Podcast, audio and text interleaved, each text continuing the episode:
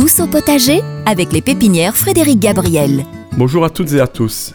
Alors comme promis cette semaine, nous allons parler de deux plantes aux colorations automnales flamboyantes. La première, il s'agit de l'Eonymus alatus, dont le nom français est le fusain ailé. Il doit son nom aux ailettes en liège, donc euh, comme un bouchon de liège, donc euh, euh, une écorce relativement molle, qui court le long des rameaux, qui donne ainsi une particularité très très décorative aux rameaux, surtout lorsqu'il s'agit de plantes plus âgées. Donc on a vraiment l'impression que les tiges sont carrées, donc quelque chose de très particulier, et notamment pour l'hiver qui reste vraiment très très décoratif. Hein. Donc le bois en hiver, lorsqu'il n'a plus de feuillage, donne vraiment un aspect très particulier à la plante. Donc il s'agit d'un arbuste qui peut monter environ à, 2 mètres de hauteur, dont la floraison reste relativement insignifiante. Donc on ne va pas le planter ni l'acheter pour sa floraison, mais par contre elle est remplacée, cette floraison, en automne par un feuillage rouge vif intense, mais vraiment très particulier, euh, qui peut même faire penser euh, que les feuilles se transforment en fleurs. Hein. Donc c'est quelque chose vraiment de très lumineux. C'est une plante qui a une culture assez facile. On pourra le placer aussi bien au soleil qu'à la mi-ombre, voire même totalement à l'ombre, dans pratiquement tout type de sol, donc vraiment pas exigeant. La croissance n'est pas très très rapide, donc ce n'est pas un arbuste encombrant que l'on devra tailler trop souvent.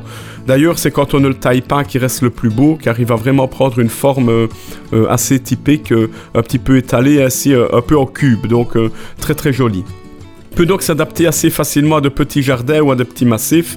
On ne va pas lui va pas demander énormément de place. C'est une valeur sûre également pour nos régions car c'est une plante qui supportera vraiment sans problème aussi bien les hivers froids et humides que l'on pourrait connaître qu'un été chaud et sec comme l'on a connu euh, cette année. Donc vraiment une plante euh, relativement facile. C'est donc l'Eonymus alatus en français. Donc on l'appelle le fusain ailé.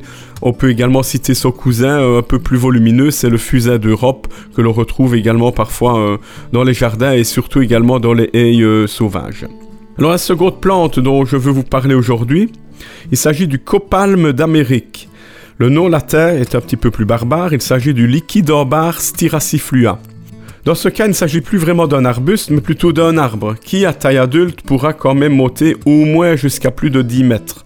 Ce sera donc vraiment un arbre à planter dans des jardins d'une certaine taille, pas, trop petit forcément, afin de pouvoir laisser à la plante le, loisir de se développer au mieux, car le liquidambar est un arbre qui aura vraiment un port pyramidal très décoratif. Donc moi je vous déconseille franchement de le tailler. Euh, c'est ainsi qu'il sera le plus beau. Donc c'est vraiment de lui laisser sa forme naturelle, qui sera un petit peu pyramidale, voire même un peu en forme de, flamme de bougie. Donc euh, une forme un peu particulière. À partir d'environ la mi-septembre, le feuillage qui est vert vire d'abord à l'orange et puis il va vraiment donner un ton de rouge euh, pour faire ainsi une masse flamboyante au jardin. Il faut s'imaginer l'arbre déjà d'une certaine taille qui va tout se colorer de rouge intense. Franchement, euh, en période automnale, il est vraiment très très très décoratif. Alors ces feuilles, elles peuvent se confondre un petit peu par leur couleur automnale d'ailleurs, mais également par leur forme à celle de l'érable. Donc euh, c'est parfois on a tendance à confondre euh, copalme et érable ou érable et copalme, car il y a quand même une certaine similitude au niveau euh, notamment du feuillage et, du, du, style de la plante.